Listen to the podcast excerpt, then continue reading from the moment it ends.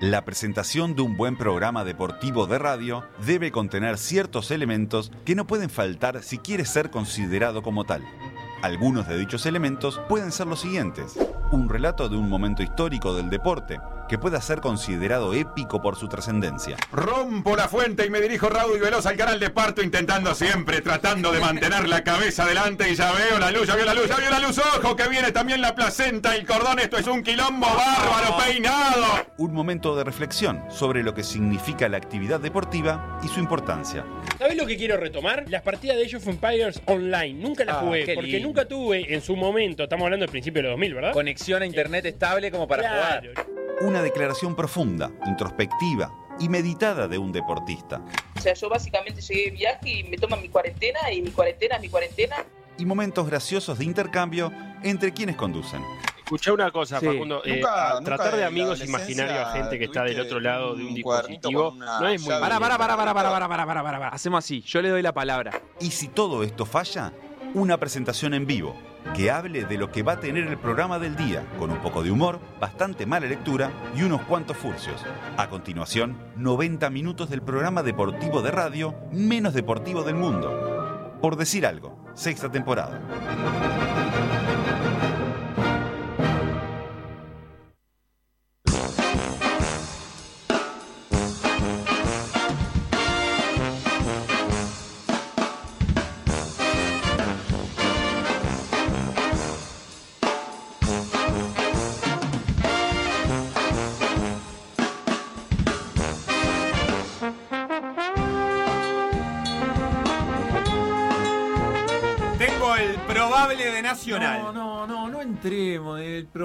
Probable, los posibles de mañana. No, no entremos en esa, Probablemente ya de mí te has olvidado. Eso le dijo Amaral a Munúa. ¿Y de qué querés hablar un viernes que se viene la fecha? No sé, no sé, yo sé, es un castillo que empezás a armar en el aire sobre algo que al otro día te dicen que no juega Amaral al final y se acabó todo y vos te, te pasaste 40 minutos del programa diciendo boludeces. Pero analicemos las variantes, Facu, los posibles jugadores. Está, pero a mí me gustaría centrar el análisis, eh, el análisis previo, ¿no? En las cosas que sí suceden. No si va a jugar tal o cual o aventurar pronósticos. Pero ¿para qué le sucede a Nacional? Y. qué sé yo, no sé, como oyente lo digo, ¿eh? Porque a mí me embola, me embola. Pero Facundo, vos no sos oyente. No sé, no, me- no me gustan lo No, probable. no, vengo a zanjar esta discusión. Pará, Abandonemos el mundo de las probabilidades y vayamos al de las certezas con Facu. A ver, dale. En 90 minutos empieza Plaza Colonia contra Defensor en el Parque Prandi y ahí empieza la quinta fecha. bueno, del es un dato apertura. duro ese. Bien, dale. Y viene adusto Duro. a analizar el comunicado de AUDEF y el inicio del metro. Bueno, ese es un dato dul- ludo entonces. y no me. Memphis juega contra Portland por un lugar en los playoffs, el denominado play-in. sí, dato, ¿qué más? Cuevas va a jugar el Master 1000 de Cincinnati, que se va a jugar en Nueva York. no Cincinnati no queda en New York. Ahí tenés un datazo, Seba. Bueno, bueno, bueno, basta. Y vamos que hace datazo que deberíamos haber terminado Uy, esta sí, presentación. ¿Qué me tocó Tenés a mí? razón, No Sebastián. Entonces empecemos la edición 635 de por decir algo. Un probable que. Un programa que es probable que no tenga ninguna certeza. Por decir algo, en vivo, hasta las 15, en M24.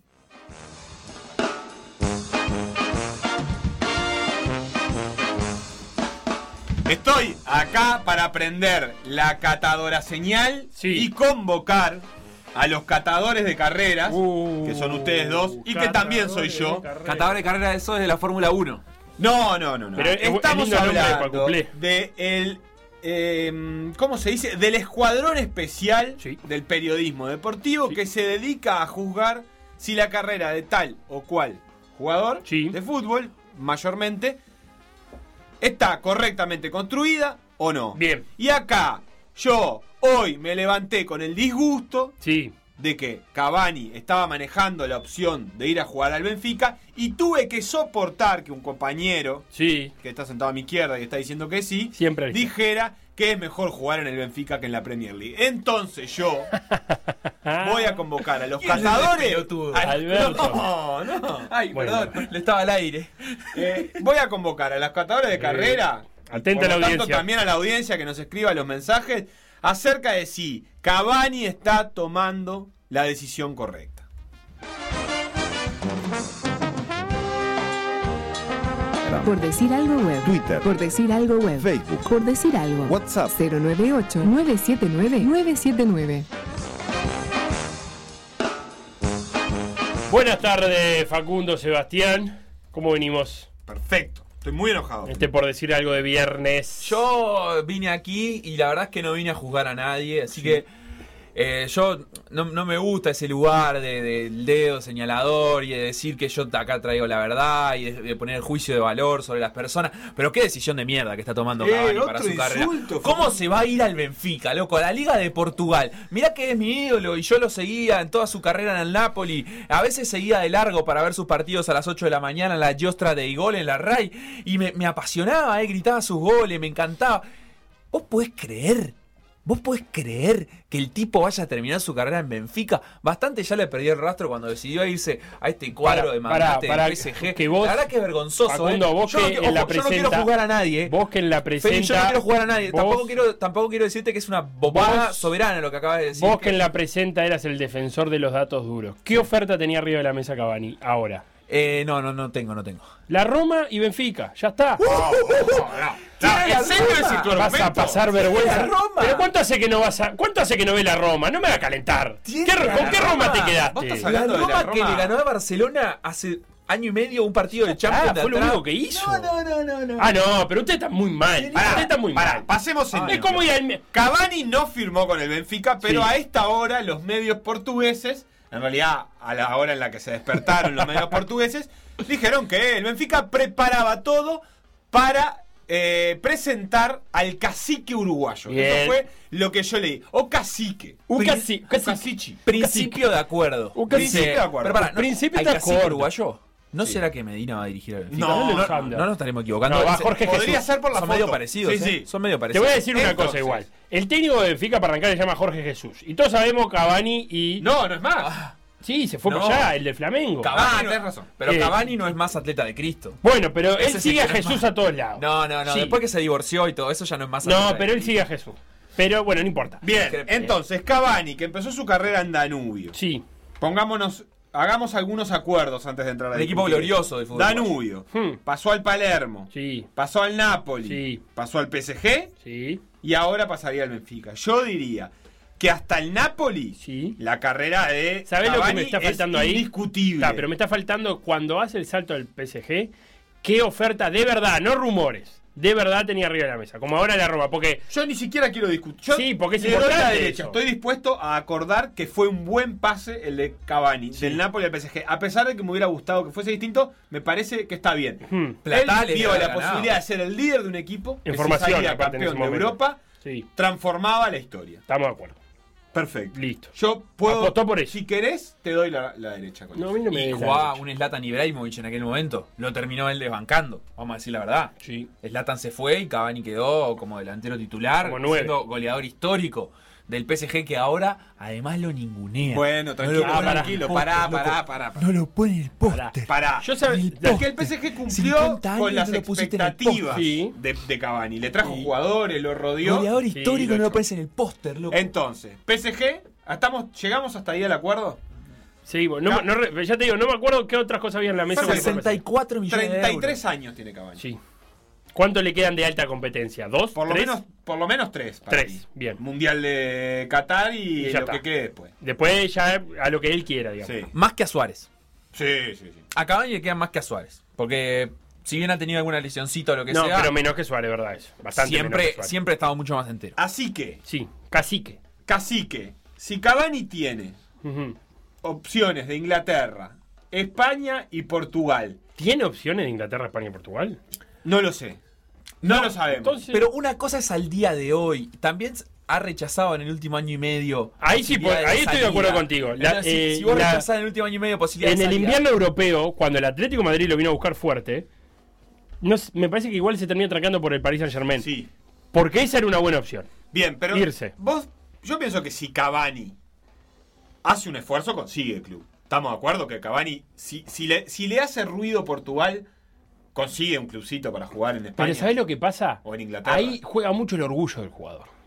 A mí que me vengan a buscar. Ah, ¿no? ¿Ah, vos te crees que no? Ah, yo creo que un poco sí. A mí que me vengan a buscar. No, no solo el orgullo, sino también la billetera. Sí, a O mí sea, que me vengan a buscar. cuando, cuando vos tenés que salir a buscar tu equipo, seguramente no te paguen tanto como si viene un equipo a buscarte a vos. Ah, pero Cavani acuerdo. a dos o tres años de terminar su carrera de. de- No, de- pero es prestigio dentro del vestuario. Hay, hay, No puede estar en esa chiquita. Hay Ah, una- no. Hay un argumento que maneja Felipe que es eh, ¿qué preferís vos? eh, si ser de un equipo top de la Liga de Portugal o de un equipo medio pelo. Porque seguro Media que, tabla. seguro que hay equipos media tabla de la Liga de España, de Inglaterra, de Sí. no sé, incluso de Al Italia. Getafe se puede ir que tranquilamente. estarían encantadísimos de, De contar contar, con Cavani. Y le- les podrían pagar bien, no digo platales, pero Ajá. seguramente bien. Pero ahí él seguramente priorice decir, bueno, yo quiero una realidad deportiva donde salga Eh, campeón. sí. Claro, Como el. Cebolla Rodríguez, ¿no? Que salía campeón todos los años en el Porto y en un momento era el uruguayo que más copas tenía en la historia. Y es una realidad.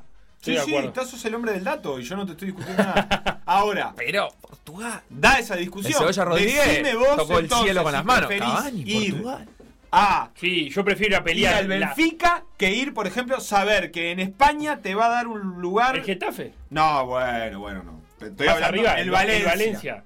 Que está todo podrido. Bueno, un equipo que capaz que hoy por hoy no está cumpliendo las expectativas, pero que tiene la estructura para, para, para bancarte. ¿Vos, de verdad, Felipe, si te ofrecen, preferís ir a la Liga de Portugal que nadie sabe ni a qué hora juegan, Con respeto, ni ¿no? dónde la pasan, ni cuántos cuadros juegan, ni cómo es el formato de disputa, ni quiénes clasifican a ninguna Siempre copa? con respeto, nadie sabe siempre con nada de la ¿Cómo no Liga de el formato? Portugal. Pero con respeto, o sea, ¿Cómo no la- vas a saber el Pero formato? son hechos esto, no opinión.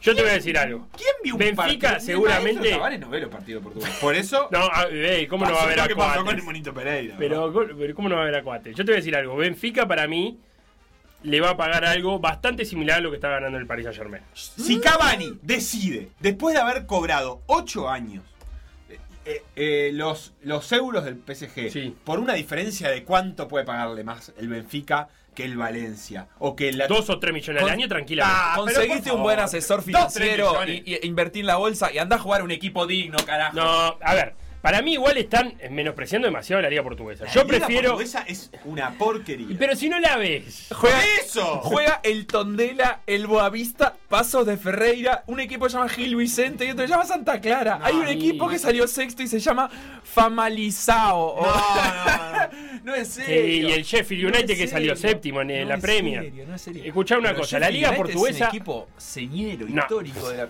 Ah, sí, Por porque favor. tiene muchos años. Para mí le están dando para atrás a portuguesa, que estuvimos revisando el ranking, es la mejor por fuera de las 5, o sea, la sexta liga en Europa, para empezar. Sí. Y yo creo que es una buena decisión irse a un equipo que pelea el título en la sexta liga que ir a un equipo de mitad de tabla sin posibilidad, porque el Valencia no tiene posibilidad de pelear la liga en España. O en cualquier otra, ¿no? Yo prefiero ir a pelear la liga. La y Liga con, cierta- y con ciertas aspiraciones en. Champions. ¿Qué? A octavos a cuarto pues, aspira al Benfica. Más aspiración Octavos- que la, aroma, Felipe. No, que va a tener más aspiración. Para una cosa, la liga portuguesa, ni- pero ni por asomo a retirarse. Si la Liga Portuguesa Pero ni por asomo. mete un semifinalista de Champions, yo voy caminando desnudo de acá a mi casa el año que viene. Ojo, ojo. Ah, ahora me encantó. Es una gran decisión la de. Edison Cavani. Señor Rec. ¿eh? sí, no. Si va Ey, Cavani, sí, ya, es otra cosa. Si va Cavani, esta cuenta no- esta no cuenta. Ah, bueno, a ver, digamos. Nos, Eh, nos escribe la gente y dice sí. sobre Cavani. Si la elección era Roma o Benfica, me hubiese gustado que fuera a la Roma. Quinto de la Liga Italiana contra un equipo eh, que lo viven paseando en las competencias europeas y cuya máxima aspiración son la tasa de Portugal y la Liga de Portugal. Es como. Ah, como no, porque la Roma está definiendo los campeonatos europeos. Hace 10 años. De todas maneras, le va a servir para mantener un buen estado de forma para las eliminatorias. Eso es cierto, no es una mala noticia El para Uruguay porque en Benfica va a jugar, va a tener continuidad. eh, Y sí. Uno presume que está. eh, eh, buena noticia para Uruguay. Y eh, eh, bueno, nos dice obviamente que la Premier League es mucho más que Portugal, ni que sin ninguna duda. Ni que hablar. Eh, así que, nada. Esta, este era uno de los mensajes que llega después. Ah, pará, ese es el autoproclamado hincha de Fénix. Sí. Me, me escribió el hincha de Fénix nuestro, me dijo, otro día te cuento por qué no te mandé audio, y me dice, seguramente conozca a ese hincha de Fénix que escribió, y tengo que decirle algunas cositas. Mano a mano. De Serrucho, de Serrucho. Un saludo a Lale Silo. No, No es serio que vaya a Portugal. Había sonado para Leeds. dice pero ¿qué Guzmán. es había sonado? Sí, había sonado, a muchos lados había sonado. Yo quiero saber si al lead de verdad se interesó o no. Igual para mí, el Leeds A mí me hubiera encantado que haya Lee, pero por Bielsa, no pero por no está Leeds. entrando todavía dentro del de el, eh, margen de dignidad necesario para Edinson Cavani, ¿no? Ah, Cavani puede ir al El Leeds equipo que si viene quiere- de ascender. Claro, si quiere vivir la experiencia Bielsa o algo por el estilo, Claro. porque en realidad Claro, porque eso de, es cierto de que Airbnb. una cosa que es importante es jugar Champions. O sea, Sí. para mí Cavani tiene que ir a un equipo que juegue la Champions. Ah, entonces no puede ir al Valencia. El Valencia no juega la Champions, No, pero ¿quién juega la el que- Sevilla. bueno, el Sevilla. El que juegue el que juega la Champions que no Que no, España. que, que no es eh, Barcelona, Atlético Madrid, Claro. Real Madrid. Eso sería ideal. Y si pudiera ir al Atlético de Madrid, ahora ya vamos a hablar para sacar a Morata, por Dios. Bueno, ¿Qué tiene de mala la Liga de Portugal? ¿Qué Claro. le importa Cavani cuáles son los otros cuadros o cuánto sabe la gente sobre ellos? Pero ni por Él eso busca lo mejor ver, para En él. la Liga para su Portuguesa, Vení por Facu. un semifinalista de Champions, yo voy caminando desnudo de acá a mi casa. Listo, mirá, está guardado. mirá cómo está Terminame atento. el mensaje, Mirá cómo está atento cuando quiere. Cavani busca lo mejor para él, para su bienestar, el de su familia, el de su billetera, lo que él quiera. Totalmente a favor de su decisión. Bueno, un O sea, saludo a estamos Un saludo a que acaba de escribir. Con este criterio, en realidad cualquier decisión que tome Cavani está bien porque da. Y nosotros no Pero estamos nosotros sí que estamos. Perdón, Sí, yo estoy pensando eh, como en catador de carrera. El de su familia, el de billetera y Si todo. no, no serías un buen catador de carrera. Claro, yo estoy pensando, me parece una linda ciudad para vivir. Lisboa. Eh, Lisboa. Bueno, no tengo ni idea. Pero, sí, pero seguramente. Eh, pero también pienso en su bienestar, porque su familia no va a estar bien En si Portugal. él a, los- a la octava fecha se da cuenta que nadie le está prestando atención en todo el mundo, que salió del radar. Vos decís no que en el, grupo de, por wa- nada. en el grupo de WhatsApp de la selección eh, empiezan comentarios del estilo, vos, qué buen partido, Diego contra no sé quién, y le empiezan a comentar y, y Cavani dice, vos, yo hice dos goles. No, dale, No, no, pero ey, fue contra el estamos Familia hablando- Sao. Claro. Y va a estar. Darwin, Sexto en la Liga de Darwin. Núñez Claro, o cuando- Estuani haciendo Estuani, ¿no? Ayer ganó el un Almería. pase 1 a 0 gol de Estuani. eh, para atrás y van a decir, va, pero es un pase para atrás en la Liga Española, que serio. Claro. Eh, soy Danilo de San Jacinto, que se quede en Nacional. Nos dicen por acá. Yo, Ah, otra cosa que- nacional también, es verdad. Otra cosa que estoy pensando es si, si Edinson Cavani tiene em, es, es afecto a las lenguas latinas. Entonces ya aprendió italiano, ya aprendió francés, Ajá. eh, su lengua materna es el español, Le ahora quiere aprender le portugués. queda rumano. Le queda rumano. ¿El rumano es una lengua latina? Sí. Sí. Mira, eh, es una noticia para mí. Y bueno, Por decir algo. Por decir algo. Conducción. Conducción. Felipe Fernández, Sebastián Moreira y Facundo Castro. Producción y edición Conrado Hornos.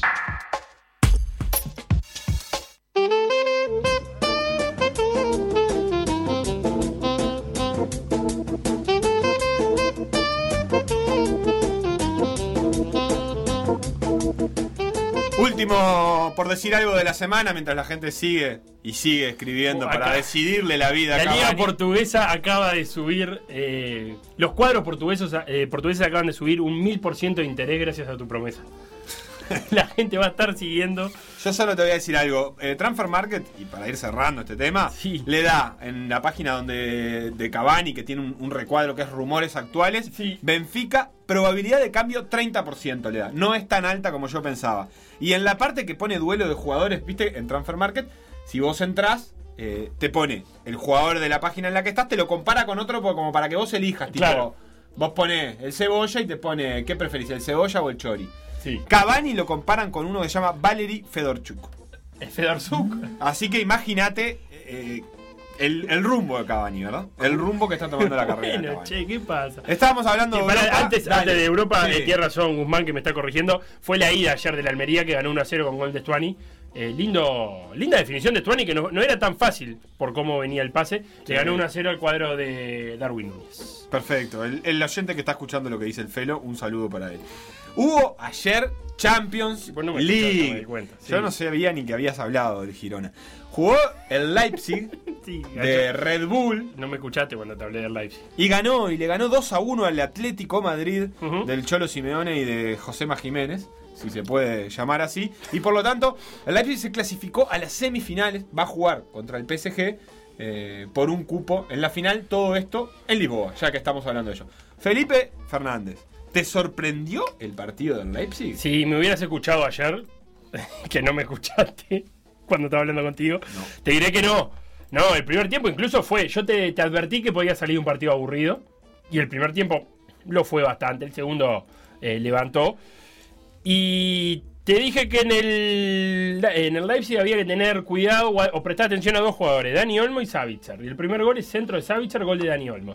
Eso fue a los 50 minutos de partido. Claro, a los esa línea de tiempo. tres, eh, Dani Olmo juega atrás del 9 que es Pulsen, eh, en Cucu, Olmo y Savitzer, anduvieron muy bien y ahí generaron el principal problema del Atlético de Madrid porque estaban jugando a la espalda de, de los volantes del Atlético de Madrid y ahí fue donde el Leipzig le sacó la mayor diferencia, también es verdad, con un gigante eh, Upamecano, el zaguero francés, que según los especialistas internacionales de la cadena SER, el mejor partido de su carrera, que lo vieron a- al francés. Eh, Upamecano es eh, nacido en Francia y hace 5 años, 4 años ¿Que nació? que, está jugando en el Leipzig. En el Leipzig. Antes de eso, Bundesliga austríaca, un jugador que ha pasado por debajo del radar como casi todos los del Leipzig. Los del Leipzig. El Atlético de Madrid. Y fue más bien un querer y no poder, ¿no? Y por algún momento, sin saber mucho cuáles eran los caminos que conducían al arco de Gulaxi, el, el húngaro. Fue mejor el Leipzig ayer. Yo creo que fue mejor, porque demostró tener un- una idea de qué hacer con el partido. El At- al Atlético de Madrid el partido se le atragantó y ese penal que hace que recibe Joao Félix, que cambió un poco la dinámica, eso es verdad. Ese penal que vos decís fue a los 71 minutos. Cambió un poco la, la dinámica. Incluso eh, Joao Félix entra por, Por Herrera. para jugar con dos puntas. Fue bestial el partido de Joao Félix. En los 30 minutos que estuvo, entró en el minuto 58, hizo un destrozo en la cancha. Realmente cambió totalmente el partido. El Atlético de Madrid fue muchísimo mejor. Y jugando con dos puntas, porque ya venía a jugar con un punta y medio, ¿no? Porque ya decíamos que Llorente es más bien un, un volante que juega atrás del 9 que, que un 9 mismo. Pero también al- en un contragolpe, el Leipzig pone el segundo gol, gol de, de Adams. Eh, Sí, un gol casi que de rebote. Más, Pero la jugada está bien concebida, ese de borde de Angelino, ese pase atrás, a un jugador que la paró muy bien, viste ese, ese, ese control orientado de, Adams, lo deja muy bien para pegar. Después sí se desvía en, en Savic y, y termina entrando descolocando a, a Oblak, pero, pero la jugada es buena. Sí, al Atlético de Madrid le pasó algo que, que- que no es la primera vez que le pasa, que es que le complica, eh, se complica para elaborar juego cuando no tiene la posibilidad de salir desde su cancha muy rápido y con, con contragolpes este, eh, veloces y, y le costó, y además le costó mucho algo que yo no, no tengo tan claro que le cueste tanto, que es controlar al 9 del otro cuadro. Pulsen le hizo lo que quiso. Este, el- el Porque Leipzig- Pulsen tampoco, convendrás que no es el, el- el típico 9 de área. No, Es pero juega tiene muy mucha bien de movilidad. espalda, sí, además. juega muy bien de espalda, pero que le tiraron mil, mil pelotazos eh, o, o- o mil salidas largas que hizo Leipzig porque el Atlético Madrid por momentos se paró arriba, este, le, le puso un- una presión. No te digo que un bloque alto marcando al arquero, pero se paró arriba y Pulsen le bajó a Savic y a, y a Josema mil pelotas. Entonces, eh, eso le daba al Leipzig también mucha posibilidad de salir, este, de, alcanzar a, a- Pulsen con el resto del equipo. Te voy a dar dos, datos ahora para, redondear y una pregunta a ti. El primer dato es que el entrenador del Leipzig, eh, Nagelsmann, que ayer hablábamos, 33 años para él, ¿sabes quién es el primero que le dice, Nagelsmann, jugador, le dice, ¿y si mejor no te venís para este lado porque te lesionás mucho y, y creo que tenés, tenés buen ojo para, para ver a los rivales, estás haciendo lindas cosas, me estás contando bien los rivales que tenemos? ¿Sabes quién fue el primero que le dijo eso? El Toto da Silveira. Sí, Tuchel. Tuchel. El técnico que va a enfrentar en semifinal. Ah, qué linda historia. Eh, Técnico Tuchel- del PSG. Sí, Tuchel cuando era técnico de Lasburgo, eh, de las categorías inferiores de Lasburgo, eh, Nagelsmann le armaba informes, eh, estoy- le estoy sacando data a, a la cuenta juez central de Twitter. Le armaba informes para las para los próximos partidos. Y Tuchel le dijo, venite para este lado. Y después Nagelsmann se hizo carrera en el Hoffenheim, eh, en las juveniles primero y después en el primer equipo, le fue muy bien. Y ahora está en el Rasenball Leipzig.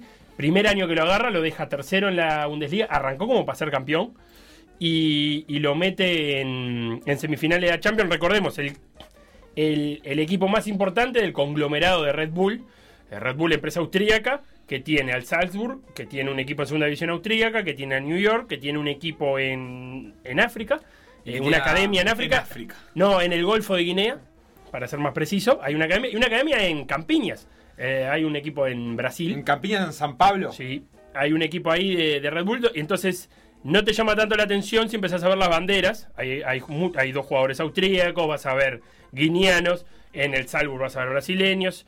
y, y arman esa escalerita de ir adaptándolo, eh, subiéndolo de, de- de nivel a medida que van avanzando. Sí, algunos de estos nombres seguramente el año que viene los, los encontremos este, en algún equipo con más cartel, más allá de que hoy por hoy el Leipzig es uno de los cuatro mejores Sí. equipos de Europa en Y lo- términos estrictos, digamos. Sí, y lo que tiene que no tiene apuro para vender. Salvo esto de Timo Werner, que fue raro el 9. Porque si algo tiene el, el- el Leipzig es billetera, o sea, puede aguantar sueldos altos. Así que es interesantísimo. El segundo dato es lo que comentaban los colegas de Cadena Ser ayer, porque el Cholo Simeone en conferencia catalogó que había sido una temporada muy buena para Atlético Madrid. Terminó tercero y quedó en cuartos de final. Ajá. Y los colegas españoles decían, la verdad que si la tenemos que poner una nota es buena regular, decían ellos, porque le sumaron a esto que no dijo el Cholo, quedar eliminado con el Cultural Leonesa en la Copa del Rey. Entonces, yo- vos, Sebastián, que sos un gran catador. La temporada del Atlético de Madrid, saliendo tercero, pero sin pelear el título, ¿verdad? Porque hace ratazo que no lo peleó. Y quedar afuera del cuarto de final. Eliminaste al Liverpool, pero quedaste afuera con el Leipzig. ¿Qué tipo de temporada? No, es? yo creo que es una buena temporada eh, que en contraste con lo que es la historia del Atlético Madrid, que no es para nada un equipo que esté acostumbrado a que, que esté permanentemente ubicado. Ah, pero el Cholo se compara mejores. con.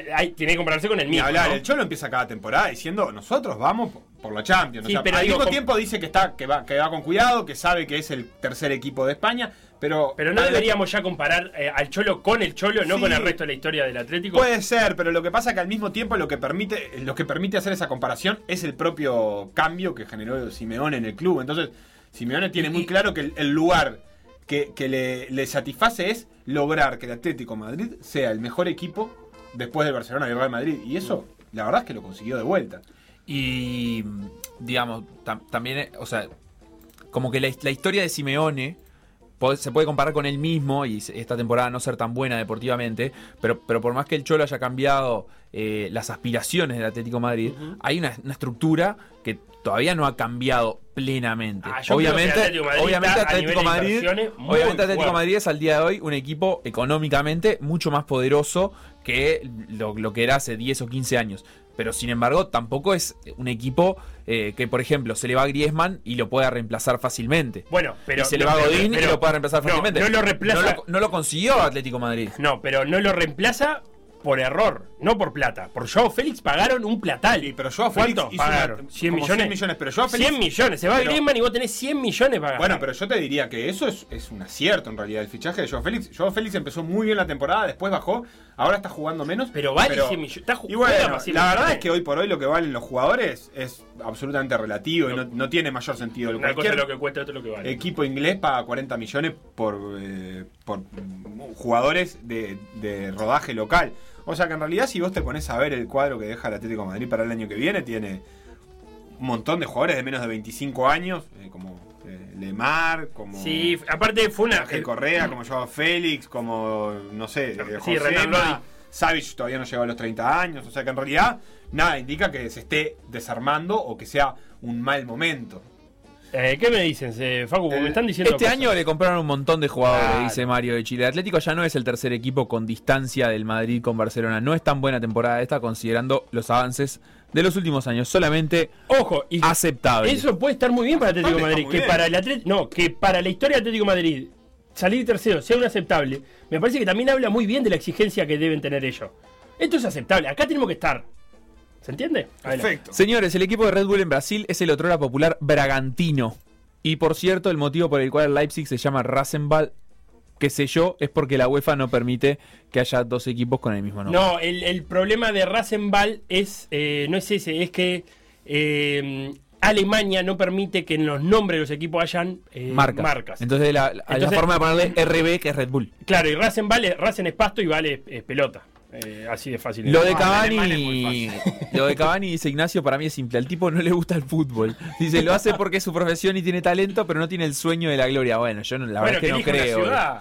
Nosotros sí lo tenemos, pero no así la habilidad y por eso seguimos por acá haciendo, escuchando la radio. No, la verdad es que yo tengo todo menos el sueño de la gloria. Leipzig y el PSG van a jugar el martes a las 4 de la tarde. El otro semifinal va a ser el miércoles a la misma hora. Y hoy se empieza a definir uno de esos equipos entre el Barcelona y el Bayern Múnich. En el duelo con más cartel de estos cuartos de final, mañana Y que donde- Manchester City y León. Si el Barça pierde hoy, me parece que va a ser una olla de grillo eso. Y Van a salir Cuando a pierda el Barça. Pero van a salir a comprar el primero que se les cruce, como le pasó con Se va Neymar. Messi. Lo que pasa es que al Barça le quedó de frente una Champions en un momento muy que venía muy complicado, con mucha tensión. Y la verdad es que, viendo los equipos que quedan, le quedó, eh, le quedó picando. Tiene, le pasó a tener la obligación de ganarla, esa es la verdad. El Barça. Pero Y tiene sí. el Bayern y después viene el City. Sí, pero el no, el Barça City cuando digo, tiene perdón, a ¿no? Messi. Sí, bueno, pero está, tiene a Messi a nadie más. Los que no tienen a Messi son los equipos que van a disputar a partir de una hora, el, la quinta fecha Sí. del torneo de apertura. Dice bien y usted. que vamos a empezar a comentar ahora con la presencia en estudios de el elogiado por Víctor Hugo, Martín Rodríguez. Bienvenido, Martín. Eh, ¿Puedo hablar? ¿Puedo saludar en este Eh, momento? estuve de buenas escuchando el relato Estuve de del chico. Es- este. ¿Puede ser que sea el tercer integrante de PDA elogiado por Víctor Hugo? Ah, puede ser, puede ser. ¿Ah, sí? La ¿Ya tres nos- elogios? Sí.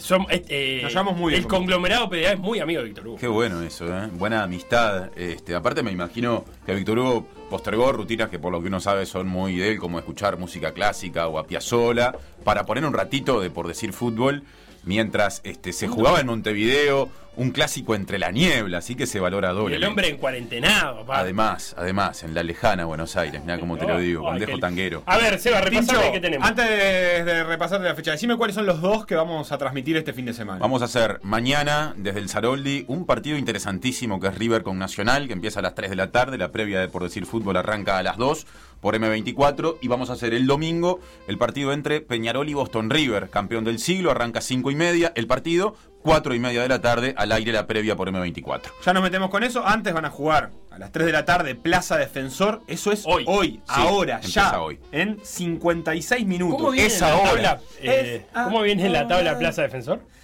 Plaza y Defensor. Plaza tiene dos puntos. Está penúltimo. Y Defensor tiene cinco y está en el borbollón del medio. El problema de Defensor es que también estaba medio comprometido en la lucha del descenso. Sí, es el último que no desciende. Le lleva algo así como 12 8 puntos a Danubio. ¿Ocho nada más?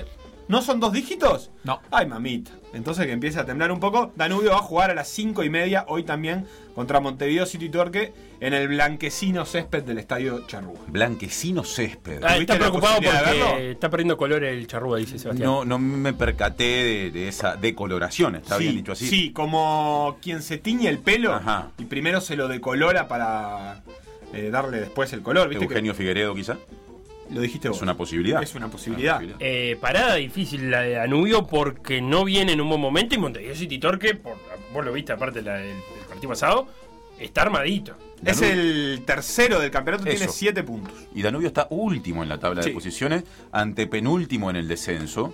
eh, en un descenso que aparte todavía, eh, digamos, amerita eh, una doble lectura, porque en realidad los que vienen de la segunda división... eh, Pusieron eh, suficientes puntos todavía. Claro, es, es una cosa muy nueva y difícil de proyectar, Sí, pero, te no está cómodo. Pero te entrevera. Claro, Te entrevera la semana. Que vos estés ahí en la tabla del descenso, por más que no sea la real, porque los que vienen tienen solo cuatro partidos, los que vienen de la B. Sí, pero si los dos que subieron, de- de- subieron tres, pero digo, si Rentistas y Torque confirman una campaña más o menos estable, Claro. ni siquiera buena como la que están haciendo, que es de prim- primeros y terceros, estable, eh, casi que te condena, ¿no? Sí, sí, te complica muchísimo. ¿no? Entonces, hay una norma no escrita que dice que de los tres que suben, nunca se quedan los tres. No. Siempre por lo menos uno se va, a veces dos. Habría que ver si alguna vez se fueron los tres. Me parece que eso tampoco llega a darse generalmente. Pero es un elemento a manejar cuando hacemos esas proyecciones, ¿no? Tarea para Guzmán Montgomery. Eh, la fecha, el sábado tiene Liverpool Fénix en Belvedere, Wanderers Deportivo Maldonado en el Alfredo Víctor Viera, y el domingo, Progreso Cerro al mediodía a las 12, y a las 3 de la tarde, Cerro Largo Rentistas allá, en el Huilla. Es cierto. Además de los dos que ya mencionamos, River Nacional en el Saroldi el sábado y Peñarol Boston River en el campeón del siglo, al que no le pusiste el mote de interesante partido. Solo lo describiste, solo, solo diste la información. No te genera atractivo. Yo soy grandecéntrico.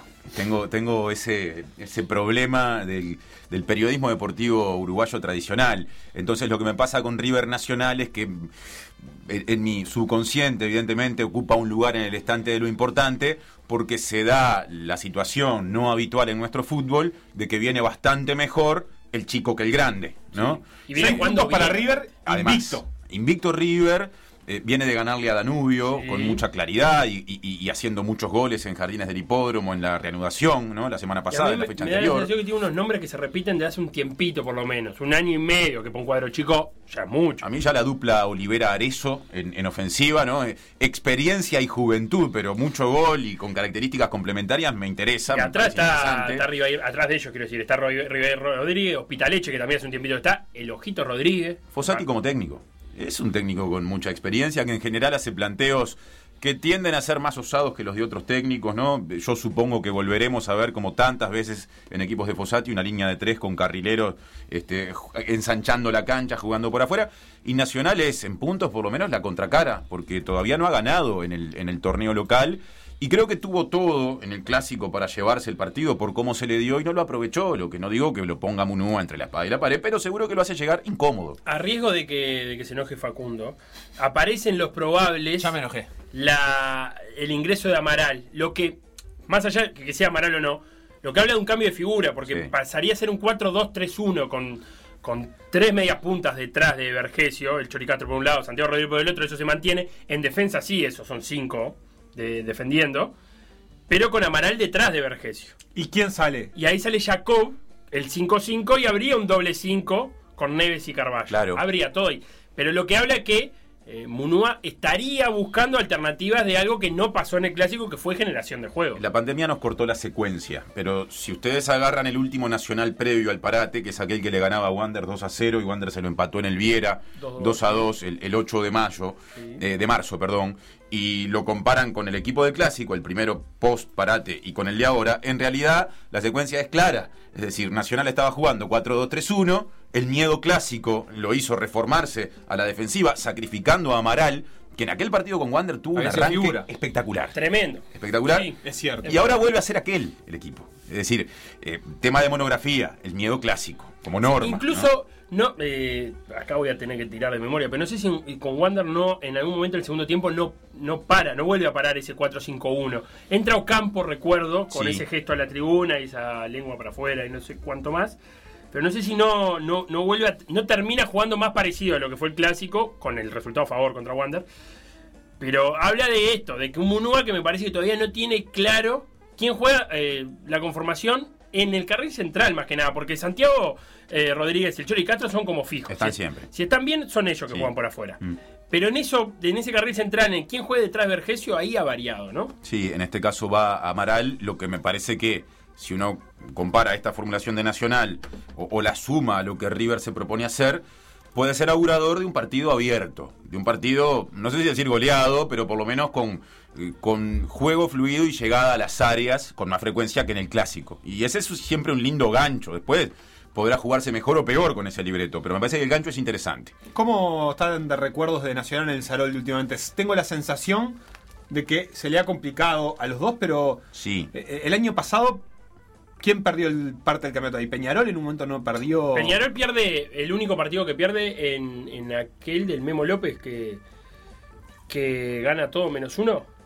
Que Yo- es el, el año que le descuenta los 11 puntos a Nacional, 2018. Claro, ya nos vamos más para atrás. Yo Ahí- recuerdo ahí una derrota Ahí de de- Peñarol. pierde Peñarol en el Saroldi. Y después en el año pasado, yo no, Les, sé si les ha tocado ir contra Progreso también ahí, en algún partido complicado. Me parece que es una cancha que no se les da muy bien. Es una lindísima cancha para este, este momento del año, con un día soleado. No sé cómo está está el césped. Venía pensando en eso, pero con un matiz que es que la tribuna de los periodistas es de sombra. Claro, como suele sea, pasar este en la mayoría de las canchas. No lo disfrutás. Pero mira que se cuela, si nos toca, y estará en Gastón Lepra y Mati González, mañana labura eh, como operador en cancha Mati González, eh, moverse rápido en esa jungla que es la, la cabina y la lucha entre las distintas radios, si nos tocan unas terracitas que hay como en las salas de las cabinas a la derecha y a la izquierda, yo te, pero te firmo. Si Vos decís que a las hoy, te 3 de la tarde les va a pegar un poquito de sol ahí como para comer una mandarina a- a- al sol. Se cuela lateralmente. No te jode la vista cuando miras a la cancha, pero calefacciona. Tengo datos. Adelante. River en el Parque Saroldi en la temporada pasada, 24 de agosto de 2019, derrotó 1 a 0 a Peñarol con gol de Arezo. Y el 24 de octubre de 2019 derrotó a Nacional 3 a 1 con goles de Olivera, Urruti y Leites. Claro. Nacional eh, llegó al descuento por intermedio de Vergesio. O sea que los las últimas dos veces que River juega contra los grandes, cuando en el Saroldi, es decir, la temporada pasada, ganó River. Ganó las dos veces. Y sumale el del 2019, así que ahí tenés tres. ¿Qué dice un periodista 2018? deportivo de raza? Se hace Eh, fuerte de local. fuerte de local. El reducto inexpugnable del Parque ¿Y Federico qué Marzaroni. esperamos? Hay que ver sin la presión de la gente. Ah, eh, ¿Qué esperamos de Peñarol Boston River? De Peñarol Boston River, este, a mí, para empezar, me, me gusta mucho la idea de ver a Abreu eh, en, en esta este, tradición, tendencia. tiene, tiene, tiene declaraciones de Abreu para alegrarte el fin de semana. Bien, bueno, bueno, bueno. bueno. Eh, no sé si vienen ahora o vienen después. No, no, vos, vos com- hacé el comentario que quieras y yo después te voy a decir lo que dijo Abreu. Me interesa verlo en esta eh, tendencia que tiene hace mucho al multiempleo, en el rol de técnico y jugador, aparentemente Y no periodista deportivo. Ah, La vez pasada alguien decía, ¿cómo, se ¿cómo comentará Abreu o se comentará Abreu en su rol de técnico si no se pone al mismo? Una cosa por el estilo, alguien en las redes sociales, no lo cité estrictamente, pero iba por ese lado el juego. Eh, me interesa para empezar ver cómo funciona Boston River, un equipo al que no he visto últimamente, y también cómo Peñarol aprovecha lo que puede este, asociarse a un resultado clásico y hasta un desenlace y trámite que quizá lo pueda fortalecer a un equipo que sigue bastante atrás en la tabla, no tanto como Nacional, pero que salvó un partido complicado, muy pesado como es siempre el clásico en la vuelta a la actividad, en condiciones desfavorables y creo que por momentos haciendo cosas interesantes de mitad de cancha hacia arriba, donde habría un cambio. Sí, eh, obligado. Britos no, no juega por expulsión. Dos partidos le dieron a Britos. Eh, el rumor más fuerte que juega Chisco. Eh, Las otras opciones son Acevedo y Facundo Torres, que hizo unos buenos amistosos y se entró, entró el nombre como a, a- a decirse por ahí.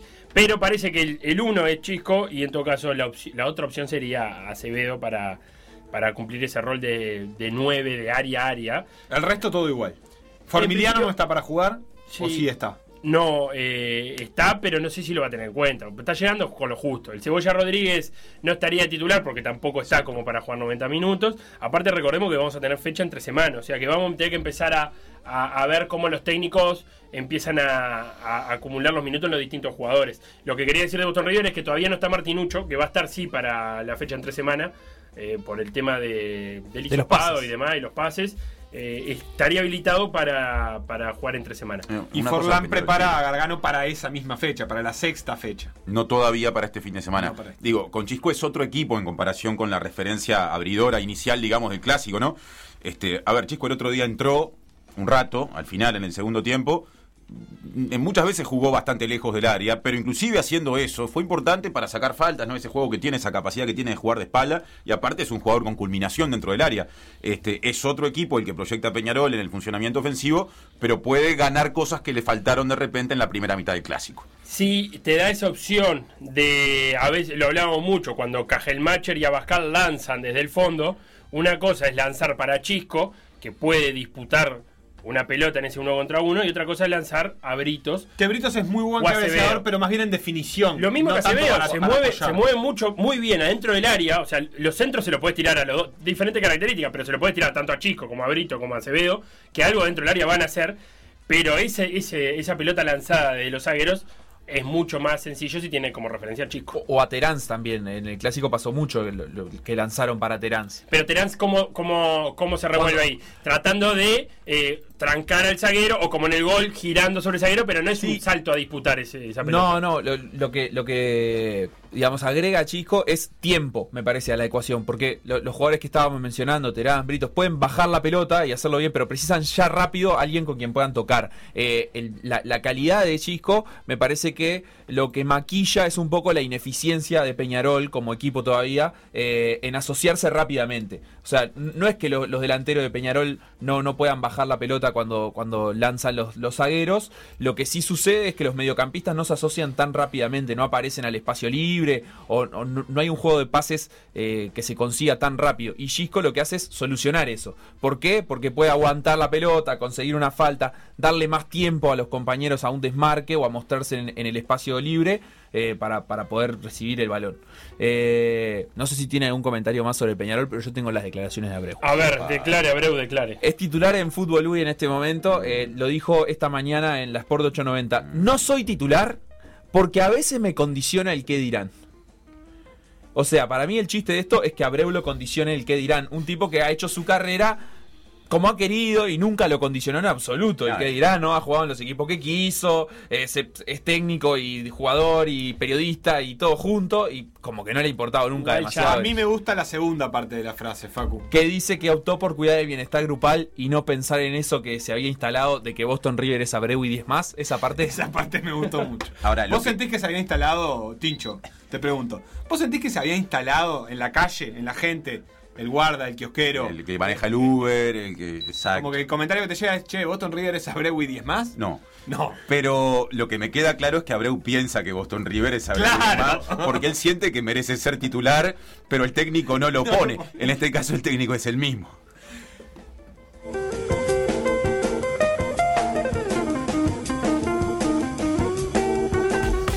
Lo que pasó en Por Decir Algo, revivirlo en pda.uy o buscar los podcasts en SoundCloud, Mixcloud o Spotify. Redes. M24. En Twitter. M24 Radio. En Instagram. M24 Radio. En Facebook. M24. Por Decir Algo. En una fresca tarde de invierno, momento duro. Pero estoy grabando un audio, pelotudo, ¿te das cuenta? Edítalo, después el productor lo edita. Estoy grabando un audio acá para, para PDA, papá. Otra idea estúpida del equipo de Por Decir Algo. PDA Radio.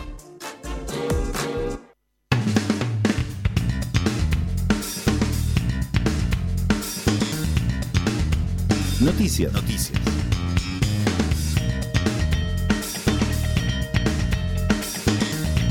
La Liga Mexicana de Fútbol retomó su actividad y en lo que a nosotros respecta e imbuidos por el espíritu de Sebastián Giovanelli, solo nos interesa el accionar de los embajadores uruguayos. Ayer, Portillo. América. Ah. ¿Eh? Embajadores uruguayos. Ah, pensé que era un, un Yo quiero saber a qué cártel representa cada equipo. Pájaro Enciso, el embajador en Argentina. ¿Cómo sabe el Felo de embajadores? eh? Ya lo sé. América le ganó a Santos Laguna 3 a 1 y se colocó en la primera posición tras cuatro fechas disputadas. En América jugó todo el partido Sebastián Cáceres y también Federico Viñas que hizo el tercer gol.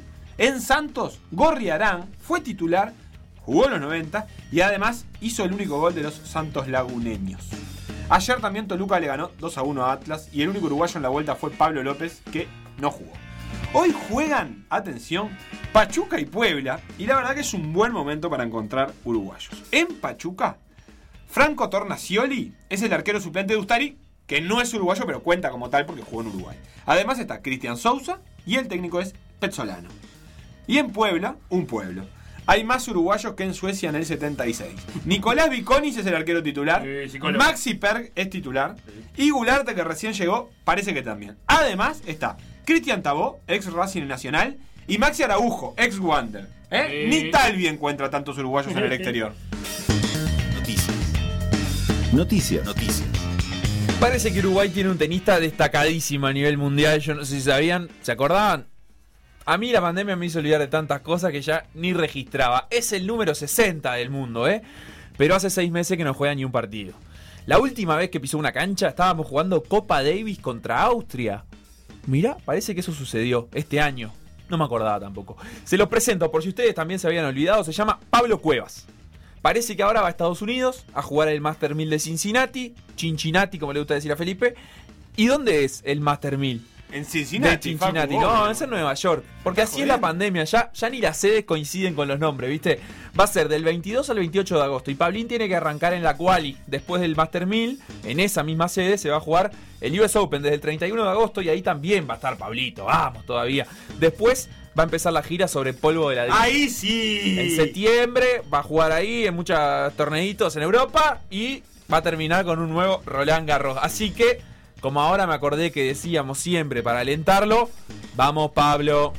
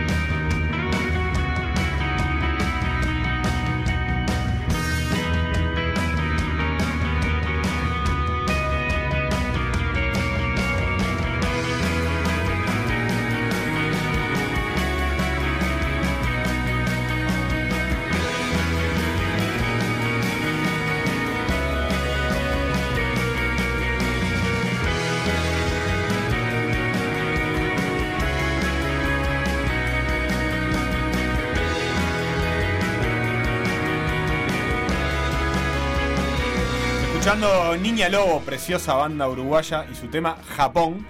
Eh, vamos a darle pie a Facundo Castro para que nos diga las novedades que tenemos del hockey. ¿Cómo estaría volviendo de Japón este año si hubieran hecho los Juegos Olímpicos, eh? Qué pena. Eh, ¿Volviendo? De Japón. ¿Ya? Y más o menos, arrancaban los Juegos el 26 de julio, 24 de julio. Estaría Bueno, volviendo. hockey. Eh, Yacht Polo, 14 horas el domingo. Eh, abre la fecha, la tercera fecha del campeonato uruguayo Apertura, el campeonato Apertura de, de hockey femenino. Náutico contra Zampa, Old Ivy contra Old Christians, Woodlands contra Biwa. Son los cuatro partidos que se juegan todos en horarios salteados.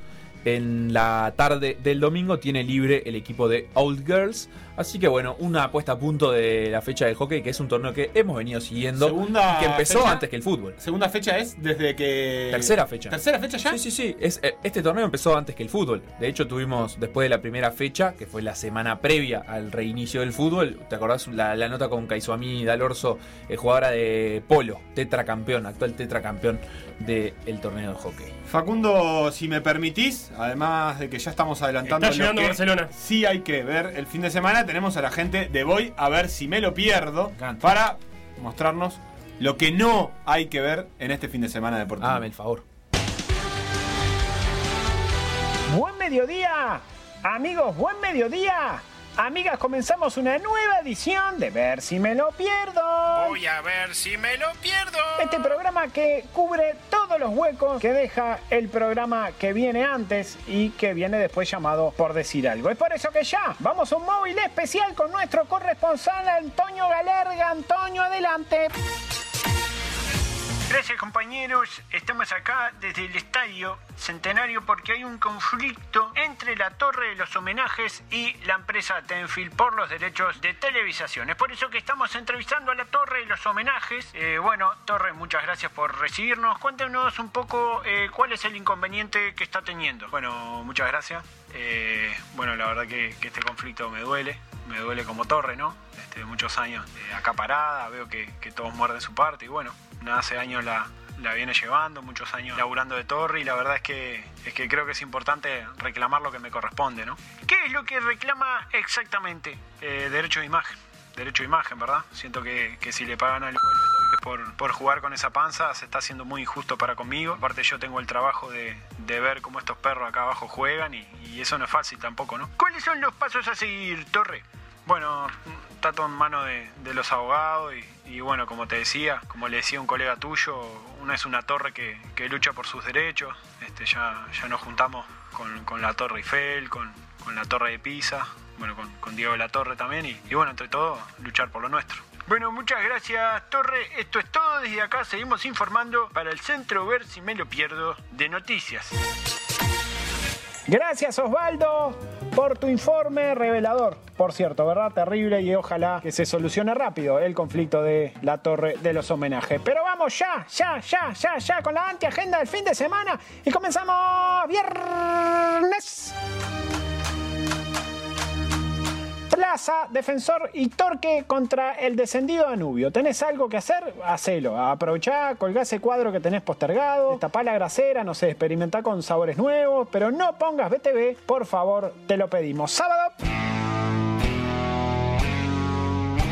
Ernesto Tavares, el de ET y los Problems, pero sin eh, los ET y los Problems. Eh, la verdad, esto es como cuando Cristiano Ronaldo se fue a la Juve. Una cosa es la Juve y otra cosa es el Real Madrid. Una cosa es ET y otra son los Problems. Clarito. Bueno, más o menos entendido. Ahí van a estar en Magnolio Sala también, ¿no? En un lugar, por lo pronto, polémico por los fondos que financian. Domingo. Una pasión, la más hermosa, la más loca pasión. Pasión, volvió el fútbol y volvió la gente que no sabe de fútbol, que habla de fútbol. Volvieron los partidos televisados con dos cámaras y las polémicas agarradas de los pelos. Volvió pasión, amigos, y por supuesto volvió a estar en la grilla de ver si me lo pierdo. Esto fue todo. Amigos, muchas gracias por no seguirnos en nuestras redes sociales, arroba ver si me lo pierdo. Mi nombre es W y nos encontramos el próximo viernes. Hasta ese entonces. Voy a ver si me lo pierdo.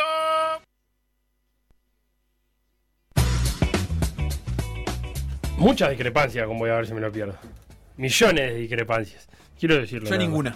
¿Ninguna? No. ¿Estás todo de acuerdo con todo lo que se quiere perder? Voy a ver si me lo pierdo. ¿Está? Quiero mandarlo. No sé si le decís lo mismo a Ernesto Tavares cuando esté acá, frente. Por suerte me alegré cuando empezó a sonar Jordan. Pensé que iba a poner el play-in de la NBA. Que yo lo voy a ver. Señor Beto, cambia de tema. Levert with five seconds left. Levert going for the win. His jumper. No! No good! Portland wins and escapes to clinch the eighth seed. Down by one, Levert for the lead. No! It's over, and Portland survives! The Portland Trailblazers survive, and they will play in the play-in game Los Portland Trail Blazers sobreviven y van a jugar en el play-in de la NBA. Esto decían ayer dos relatores distintos al cierre del partido entre Portland y Brooklyn. Un partido que se definió con un tiro de Levert, un jugador eh, de Brooklyn bastante desconocido para el, digamos, el, para el gran público, para el público que no es habitualmente consumidor de la NBA. Levert es un jugador medio desconocido. En Brooklyn un equipo que tiene en su plantel, pero no están jugando por lesión, a Kyrie Irving, a Kevin Durant, por dar algunos ejemplos. Levert es un pibe un poco ignoto, ¿no? Eh, pero ayer jugó un partidazo de treinta y tantos puntos. Si y Levert entra acá Llevó a- ahora. Llevó a Portland a muy, no sabemos quién es. Llevó a Portland a muy mal traer. Más temprano, la, empeza- la jornada había empezado con Memphis ganándole a Milwaukee, lo que le aseguraba a Memphis un lugarcito en la definición entre el octavo y el noveno. Y Phoenix le había ganado a Dallas. Esta combinación de resultados le obligaba a Portland a ganar si no quería quedar afuera. Portland podía ser octavo o décimo. Entonces, si ganaba, entraba octavo, si perdía, quedaba décimo y afuera. Phoenix Suns, que ganó los ocho partidos en esta burbuja, se despidió de la NBA. Terminó décimo porque Portland, por un punto, terminó ganando este partido que Levert casi en el último tiro eh, le da a Brooklyn. ¿Cómo sigue la cosa ahora? Bueno, hoy se termina la temporada regular con cuatro partidos. Realmente ninguno de ellos importa demasiado. Es Denver contra Toronto, Miami contra Indiana, Oklahoma City contra los Clippers y Filadelfia contra Houston. Pero mañana a las 5 y media, entre Memphis, que terminó noveno, y Portland, que terminó octavo en la conferencia oeste, hay un duelo de play-in. ¿Qué es play-in? Un repechaje, para meterse en el octavo lugar de playoff. ¿Qué tiene que pasar? Si Portland gana, se acaba el sábado y Portland en- entra con ese número 8 a jugar contra los Lakers en los playoffs. Si Memphis gana el sábado, hay una revancha el domingo. Y ahí sí, es a un partido el que gana, se queda con el octavo lugar a jugar contra los Lakers en los playoffs. Así que estas son las novedades de la NBA que ayer la verdad tuvo eh, mucha emoción. Se, esperaba primero si Memphis ganaría o no ganaría, si Memphis perdía y Phoenix ganaba, Phoenix se metía, Phoenix ganó, pero Memphis también. Entonces después quedó todo re- resumido en ese último partido de Portland, en que si ganaba entraba y si no afuera, y se definió de manera bastante emocionante. Te diría que ya como... como Ya como. un, un- ¿cómo se dice? Una muestra gratis, una, Sí. una probadita de lo que se puede llegar a venir en los playoffs o mismo este fin de semana en los play-in con partidos que ya Wow. sean decisivos, uno, uno entra, el otro se queda afuera y es lo que vamos a empezar a disfrutar a partir de mañana. Precioso. Van por sí. ver a más los partidos de play-in, sábado y domingo si llega a ver. Creo que el último mensaje te habla a vos. me El parece. último mensaje me da a mí, un minuto de silencio por los Spurs que se quedaron afuera 22 años seguidos yendo a playoff. Qué duro, ¿no? La ¿Vos cómo verdad que sí, ¿eh? ¿Vos cómo te sentirías? Y para mí es una vida de ver a los Spurs en playoff. ¿Se Sí, es- Es una era, realmente es una era. No, no estuvieron tampoco muy cerca, hay que decirlo. más o menos, ¿eh? No estuvieron tan lejos. No estuvieron tan lejos. Pausa. Sí. eh, a la vuelta de la misma, el señor Lugo Adusto Freire.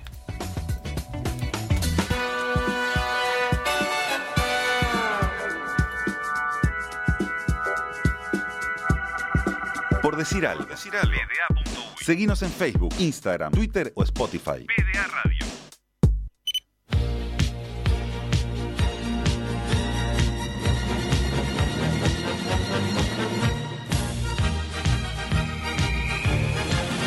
Un Titi positivo de positivo. Lisboa. No juega el partido de cuartos de final Tenemos con esta cortina. del hisopador. ¿Querés invitar a un Titi?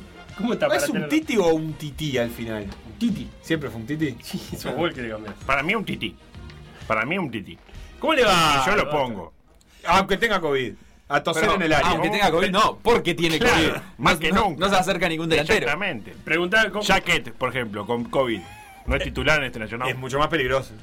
Jaquet con COVID. Pero eh, tiene una ventaja un Titi eh, si sube a cabecear en un corner, por ejemplo. ¿Cuál? La de que no se le acerque ninguno. Ah, sí, ni que hablar. Por miedo al contagio. Eh, no, no, a propósito de Jaquet, ayer fútbol informal en Sí. el Gran Parque Central. Sí. Eh, titular contra suplentes. Eh, Jaquet reemplazó a la estatua de Prudencio Reyes, el primer hincha. Fue, fue utilizado por Munúa en el equipo suplente. Qué y, fichaje y estelar. Jaquet se quedó ahí este, con la camiseta por si venía algún hincha. ¿o no? Eh, ya tiene información del, eh, y abro comillas, el brasilero de Nacional. Eh, ¿De cuál? El que El- está el- por. el de- nuevo, el de que vino. Vinicius. Sí, Que según eh, Joca se llama Maurus Vinicius. Maurus Vinicius. En latín, es Es romano. romano, capaz. El romano, emperador Vinicius. romano. Eh, afrodescendiente. Lugo, bienvenido. Me han dicho que lo están tratando muy bien en las redes sociales últimamente. ¿A mí? Sí, no, no. No, no, yo no tengo Nada. ningún problema, ¿no? Ah, pensé que era usted el que lo estaban. No, que está escuchando ya. la- Ah, directamente. Al fo- al Focastro. Ah, no, no, no. El otro focaje está bravo, sí. Yo le pregunto, ¿es llegar tener un troll dedicado a insultarte en las redes? ¿No, es como una- un símbolo de éxito? ¿Quién no tiene un troll? Va- o sea, en realidad no es uno que tiene el troll, es lo que uno dice. Si usted dice lo mismo que dice el otro idiota, le van a empezar a pegar a usted también. Ah, yo estoy para copiarle al otro idiota, entonces, porque tengo ganas de tener ¿Quién mi propio troll? troll. Yo, puedo ser su troll. Ah, me gustaría. Me ¿Qué quiere gustaría. Su troll es nombre de sindicato. ¿De qué me troll. puede El acusar? sindicato de Control. Yo quiero saber cuánto gana un troll, porque estoy para dedicar mi vida a eso. Depende del troll. Eh, yo tengo un hater. ¿Tenés un hater? Sí, tengo un hater. Ah, pero ese soy yo. Bueno, No, ¿Quién? no, Iba a decir, Ah, tiene tenés dos. Tiene dos. Tiene dos. Tiene tres. Bueno, Se no, no, pero se ustedes, sumando ustedes gente a son la haters tribuna. en la vida real, no en las redes. Vamos a tener que aplicar distanciamiento social en esta día- tribuna. porque ya demasiados. No, tengo- cuénteme ahora, me interesa saber la historia de su gente. ver. ¿Qué le dice? Vos, que sí, vos, idiota. Te... Eh, no, eh, Agarrá una. Con insulto. Bueno, agarrá una sí, porque me, me tira la, la baza del arquero, me la tira siempre. La baza. Sí, eh, hincha de Nacional. De- bueno, ¿y ¿Qué quiere? Y sí, Hater. y sí, sí, claro. Eh, y me reclama todo el tiempo que cuando critico algo no critico lo otro. Es Ah, bueno, eso sí, es. Pero Ah, es el mismo. Pero de eso no decís nada, tipo, Claro. ah, no sé qué delante de la arena. Ah, pero de la torre de Antel no decís nada. Y así con todo. Y así con tipo, todo. ah, qué horrible, mataron una ballena. Ah, pero de los niños que se mueren en África Claro, de hambre no pero me hace nada. marca personal porque me responde, te diré que de 10 tweets, 7. Un saludo a Ignacio Álvarez Viña, que es como un troll, pero que, al, que, al que le conocemos la cara. Bueno, Bueno, eh... Usted trajo un montón de cosas y nosotros lo estamos distrayendo con, con no, boludeces. No, pero se recicla todo, no se preocupe. Dele para adelante. Eh, vuelve el básquetbol, ¿estamos de acuerdo? Ya mandaron mi, mi credencial, para Sí. o sea, voy a ir y voy a poder, o sea... No hay lugar. ¿Qué dijo? ¿Qué dijeron de la FU? No hay lugar, me, dij- me dijeron que son muy limitados los espacios. eh, Y, yo corté la lista y dejé, lo- dejé, clarísimo, lo dejé a pero bueno, Sebastián claro, y me dejé a ¿Pero mí. cuántos medios hay cubriendo el metro? No sé, yo pasé cuchillo y lo dejé a todos los demás afuera, Sebastián y yo solamente. No, bueno. Que no vamos a ir están el ¿Qué- aire. ¿Es de básquetbol o de, o de ajedrez? Usted, usted va a hablar. Yo puedo poner a jugar al ajedrez ahora mientras usted hace la ¿para columna. qué Sí. pregunta si lo estuvo haciendo Lo abro entonces. desde las 13 3? Dele nomás. Eh, Son seis audios, los tiene Beto. Tranquilo, Lo yo pide. cualquier cosa que necesite le pido. ¿eh? Le muevo el alfil. Exactamente. Eh, bueno, vuelve el básquet. Sí. O, bueno, algo muy parecido como es el metro. Tampoco es decir, vuelve el básquet. Es como estaba escuchando Sport, dice, eh, creo que era Tamborini. Vuelve el metro. Y en básquetbol también se jugó la NBA. No podemos mezclar metro y NBA en la misma oración, señor Tamborini, ¿no? Es muy raro. Entre las cosas que no puede ser Tamborini. ¿Qué pasó? Sí, ¿qué pasó? La SND, eh, Secretaría Nacional de Deporte, autorizó el reinicio de las prácticas de básquetbol infantil también. Ajá. Este, un dato para Bausá. Eh, el básquetbol infantil hace como dos meses que se está que están entrenando todos los días, ¿no? Este, espacio reducido, a los chicos, a los grandes, todo. Pero está, pero no digamos. Pero, nada. pero de entrenamiento por ahora, no de partidos.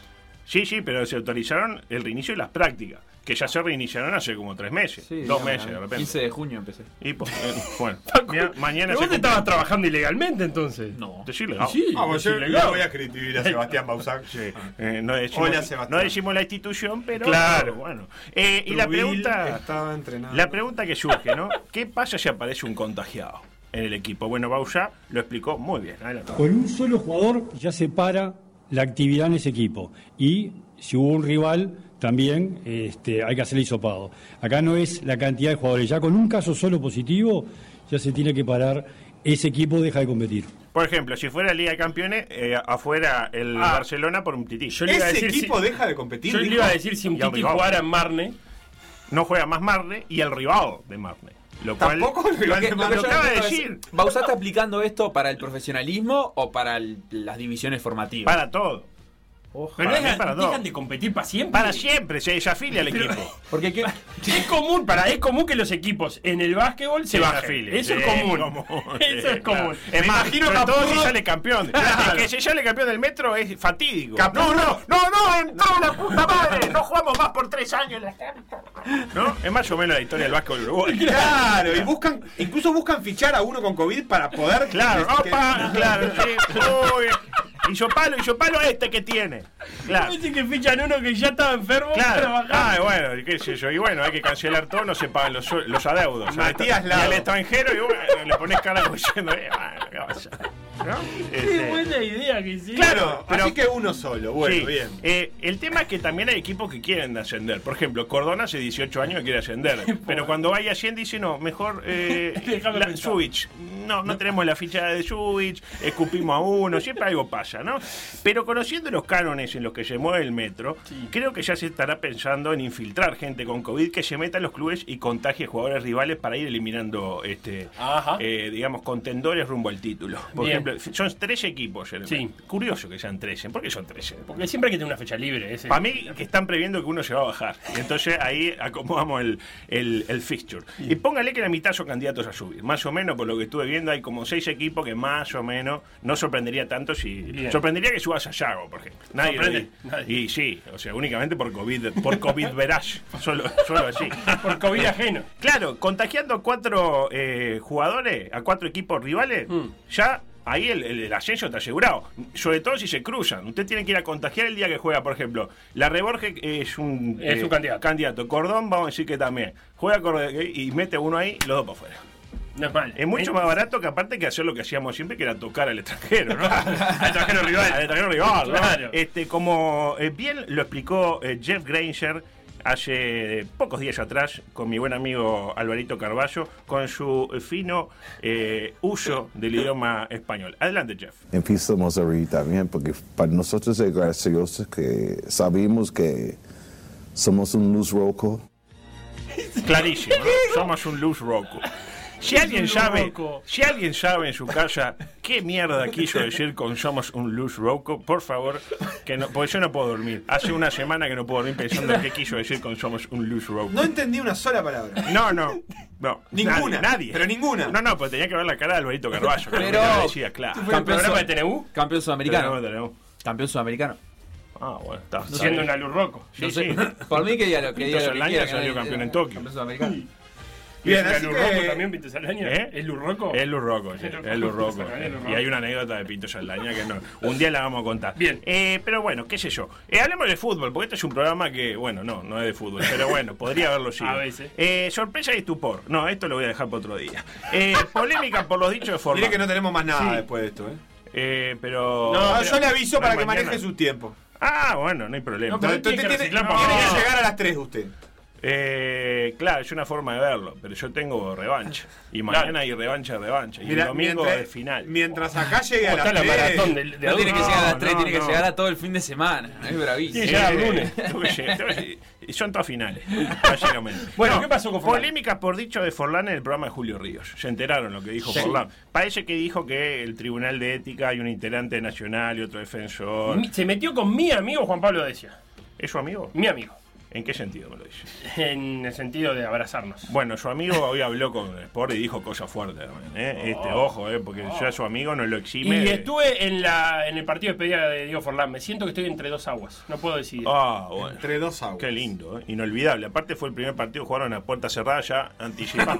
Ahí empezó la debacle ante la Lo, arena. lo a llamaste, hablar, lo- lo llamaste a Forlán a decirle que te había sentido tocado y que de alguna manera vos sentías que estabas entre dos aguas y que ibas a tener que elegir Le entre voy, uno y otro. eh, le voy a mandar a través de su encargado de prensa. Le voy a decir. Muy bien. Eh, ¿Qué pasó? Este, ¿Por qué dijo eso eh, Forlán? Bueno, parece que se quejó del Tribunal de Ética, como decía, hay un integrante de Nacional y otro de Defensor, entonces como él tuvo problema con Defensor y aparte de Peñarol, entonces lo, cri- le- lo están como persiguiendo. El tema fue que el padre de Forlán, Pablito Forlán, Boniato. que dirigió el otro día a Peñarol, Pablo Forlán. No, no, ese fue el hermano. Es el hermano. ¿Qué No, adulto, pero presta amigo? atención. Pero como Era digo. Pablo Forlán. Sí, Pablo hijo. Boniatito. Junior. Buñatín. Junior. Buñatín. Era Junior. Eh, decía, el padre de Forlán, técnico de Peñarol, eh, le dijo a Diego, che, Diego, mira, te van a dar cuatro partidos por haber empujado levemente a un árbitro en aquel partido, ¿no? Eh, pero los integrantes del tribunal dicen que no, que nunca pensaron en darle cuatro. Eh, un tema apasionante, ¿no? La gente ahí, eh, ya están haciendo pasión, empujones a Forlán, o de Forlán. Pero ¿qué fue lo mejor de todo para mi gusto a propósito de esto? El comunicado de AUDEF. ¿Hablaron ya del comunicado de AUDEF? No, lo dejamos para usted. Ah. ¿Cómo vamos a hablar? Si usted nos mandó los temas antes, dijimos, guardémoslo para este momento. Pero yo lo mandé como tres minutos antes. Sí, pero imagínese lo que. Primero establece el, el comunicado brillante, ¿no? De la Asociación de Entrenadores. Eh, Exactamente, AUDEF. Eh, porque está AUDAF, AUDEF y Sí. A- AUF. Y Audaz. Como decía, ¿se acuerdan que había uno que decía AUF? Auf, en vez de AUF. Era, no sé si era el de... El Beto Botinelli. El Beto Botinelli, no sé, era alguno interventor seguramente. El Beto Botinelli, qué, qué, qué figura, qué- cómo, cómo predice. ¿Cómo lo extrañamos también, El Beto? Botinelli, claro. Eh, primero, el comunicado establece su reconocimiento a la casi totalidad de sus asociados por el acatamiento a la medida de no brindar declaraciones a la televisión. ¿Qué, Ah. qué- qué nos importa a nosotros eso? Tipo un sindicato, entre comillas, que dice qué bien que estuvimos nosotros que acatamos lo que hizo Ma- el sindicato. manden un mail interno. Pero le- Ah, le, está pegando pa- mandó un palito a alguien, ¿no? Bueno, a eso a vamos. ver, Segundo párrafo. Afirman que cuatro asociados de la B, es decir, Ah. técnicos Ah, de, la B, de la B. no cumplieron, hablaron, dieron manifestaciones a la, a la televisión y que están muy enojados al respecto. Por ende, le suspenden los derechos, y cito textual, Sí. le suspenden los derechos sociales a estos pobres tipos, que No. bastante tienen ya con dirigir un cuadro de la B, sabiendo que no van a cobrar jamás. Es una, una tarjeta de descuento en un ¿Cuáles supermercado. son? Bueno, a eso voy. ¿Cuáles son los derechos sociales? Eso mismo me pregunto. Tipo asignación familiar. No, No, para afuera. no. La tarjeta de Uruguay Social. Para afuera. dos por uno en algún Eh, evento? Dos por uno, ahí va. Eh, por ejemplo, los martes, eh, 5% del devoto. Afuera. Hoy, el mundo. Acceso, acceso gratuito a, a los estadios del fútbol uruguayo, pero no se puede. Y igual. no se puede, no tiene de- derecho social. En el tercer párrafo le meten el peso a estos pobres señores, a estos cuatro. Pero según Gorsi son ocho. Porque Gorsi dijo, no, mire que son ocho, tenemos los cassettes. Bien, Gorsi. Bien, Apoyando. calmando las aguas. Exactamente. Y le dan dos días a esta pobre gente para hacer sus descargos, ¿no? Imagínese el tipo dice a Taudaf, a Udef, perdón, a decir, no, mire que yo hablé porque no vi que estaba ahí el cartel atrás, ¿no? Eh, Sergio, el propio Sergio, lo interpreta muy bien. Adelante, Gorsi, por favor. Adelante. Entre paréntesis, me da la sensación que por ahí dice, te vamos a ir a buscar con la cana, vamos a llamar a la rañaga, te vamos a llevar, se terminó el recreo, va Manini a buscarte. Ahí lo tiene. Entre paréntesis dice eso. Entre paréntesis dice eso. Eh, se terminó el recreo, va Manini a buscarte. Curioso, yo no encontré esa parte, pero debe estar. ¿Qué paréntesis? No, paréntesis muy raro, un paréntesis recto. Eh, cito textual el cuarto párrafo. Dice, por último, la oportunidad propicia también para comunicar que AUDEF entiende que la libertad de expresión constituye un derecho sagrado establecido por la Constitución de la República, artículo 29. Por lo que repudia cualquier intento de censura o sanción que afecte a los integrantes de esta gremial en relación a su ejercicio, confiriendo su respaldo total a quien, a su eh, asociado señor Diego Forlán. Faltó un quinto párrafo que dijera, no respaldamos tanto a los cuatro técnicos de la B que en su ejercicio, un ejercicio equivocado de su libertad de expresión, confundiendo libertad con libertinaje, brindaron declaración a la TV siendo que nosotros no queremos que le hagan, eh, digamos, que no hagan manifestaciones hasta tanto la TV, que podría de alguna manera este, necesitar el testimonio del técnico del Toperú para levantar su rating, no pague lo que debe. Pero eh, a ver si entendí bien. Eh, a Forlán le soplaron mal que le iban a dar cuatro partidos y se enojó. El, padre dijo, che, Diego, Te van a- cuatro partidos. La Diego comisión salió a decir que en realidad le iban a dar dos. Se discutió, pero que le iban a- siempre le fueron a dar dos. doy que... Usted se ríe, pero a Felipe le interesa de verdad No. este tema. No sé si ve cómo le empieza Y ahora es la primera vez que lo tengo, lo tengo donde quería. Siempre lo quise. Y ahora lo llevaron a la comisión de ética, Diego. Porque dijo, ay, uno es nacional, uno es defensor.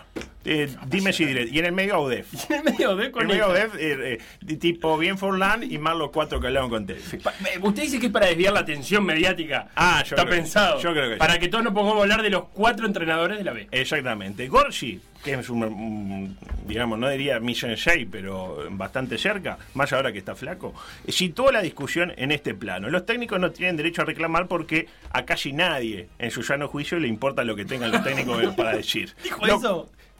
Bueno, eh, capaz que la ejemplificación estuvo un poco fuerte. Adelante, Sergio. Pará, está Nardal Oreiro en el teléfono. Y bueno, ya sé que Got Talent tiene, que fue una producción muy importante, pero si acá nosotros sacamos al técnico de, de- de- cualquier cuadro de la A y de la B, ¿sabés lo que? Se quieren matar, Natalia Oreiro Canal 10. Se quieren matar Subrayado, Telemundo, Telenoche. No quieren más nada, no saben cómo hacer con el rating. ¡Ja, ja, ja! Olvídate de Susana Jiménez, de Tinelli, olvídate de Mirta Legrand, olvídate, olvídate de, de todos los que tienen olvidó. en el Uruguay, olvídate. No, no, era la palabra de estos dioses. Un poco fuerte, Pero ¿no? me encanta que lo diga adelante, eh, arriba de la Claro, canción el de Natalia el musicalizador dijo, estaba, estaba medio dormido. Natalia Oreiro. y puso que digan lo que quieran, ¿no? En cualquier Una- caso. Una pregunta, sí, escúcheme. eh, ¿Lo dijo esto Gorsi en la radio o en la tele? En la radio. Que la- los entrenadores no tienen prohibido hablar por la radio. Por la radio no. Pero él, no, justo él dice- tiene prohibido no defender a Tenfield. de alguna manera. O sea, él defiende a la tele en la Por radio. que me merece ¿Por qué no ponen un programa de televisión? Y para bueno, y acá hay que defender a, a, a los que queremos defender. En, ah, qué lindo, qué bien, Beto. Él no quiere, quiere irse a trabajar a Sports. Exactamente. Exactamente. En cualquier caso, la pregunta que surge: ¿de cuánta plata estamos hablando? ¿Cuánto está reclamando esta pobre gente? Eh, A ver. De alguna manera, parece que el otro día nos desayunábamos con una noticia, ¿no? Una noticia impactante. Cayal paga 50 millones de dólares por el apasionante fútbol boliviano. ¿Se enteraron de eso? 50 millones de dólares. Claro, todos hicimos. ¡eh! Y Esa 13 misma acá, fecha. acá te pago 13. ¿Cuánto- ¿En cuánto estamos? Pero espere, espere, tranquilo. ¿Qué casal? ¿Qué casal? Padre e hijo. Porque No. apareció el hijo. Porque apareció el hijo. No, no, el, el, el, Bosta, el Bosta. Es la, eh, la empresa eh, Gold TV. Eh, ¿Qué pasó? Eh, incluso ya tiene preparado capos con Platini Sánchez y el gordo Limber, Morey- Limber Gutiérrez, Limber Moreira de la bicicleta. Y ya está buscando un Marco Vitete boliviano. Habló- abrió un casting para ¿De qué un- ciudad tendría que ser un Marco Vitete boliviano? de Santa Cruz. de claramente. Santa Cruz. No hay Marco Vitete en la altura. Marco Vitete es de San José, ¿no? Sí, y bueno, más o menos. Santa Santos. Cruz, San José. Y uno en principio piensa, este, ah, claro, no hay plata para los entrenadores, señor Casao, pero hay para una liga que no le interesa absolutamente a nadie que no sea boliviano. Pues bien, Sergio nos vuelve a echar luz sobre este particular. Póngale atención porque es un poco largo el testimonio, medio intrincado, pero vale la pena. Primero que nada, Bolivia tiene 12 millones de habitantes, o sea, cuatro veces más que Uruguay. O sea que el equivalente en Uruguay, 50 millones dividido 4, son, eh, eh, si no me equivoco, 12 millones y medio por año. A nadie le importa si Bolivia ganó alguna Copa del Mundo o ganó muchas Copas Américas y Uruguay no, o al revés.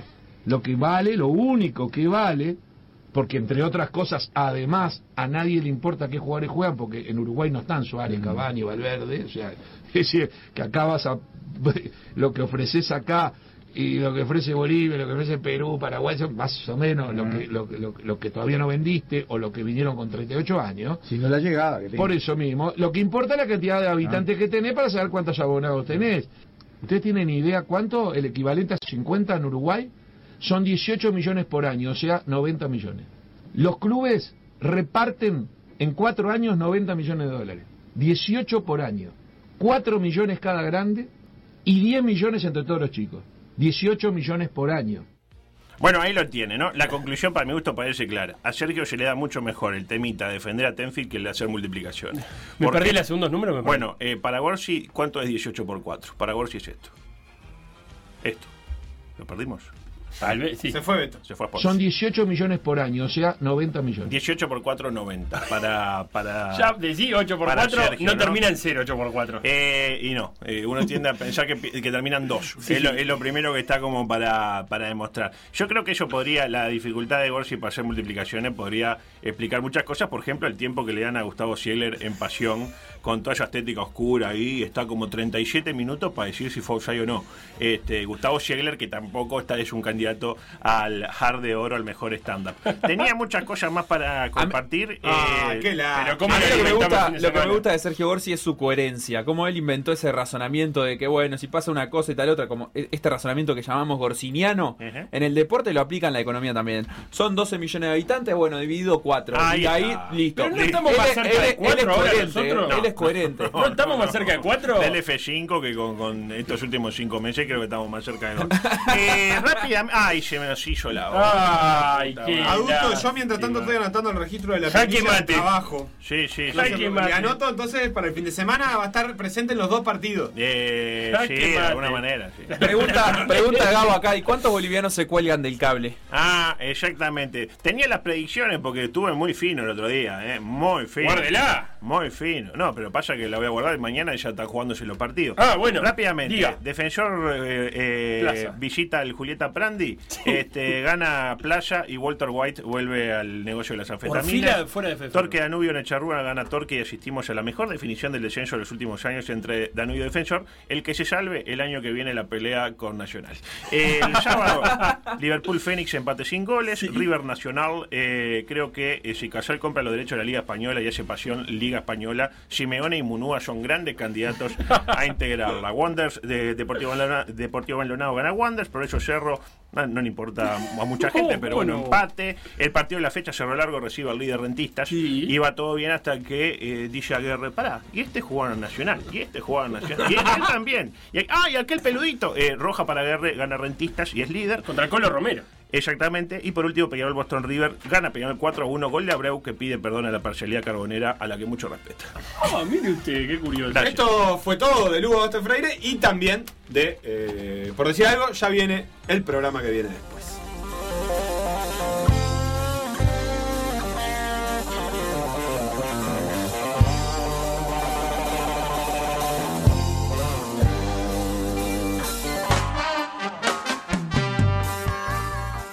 Escucha M24. 97.9 FM Montevideo, 102.5 FM Maldonado. La FM con identidad uruguaya.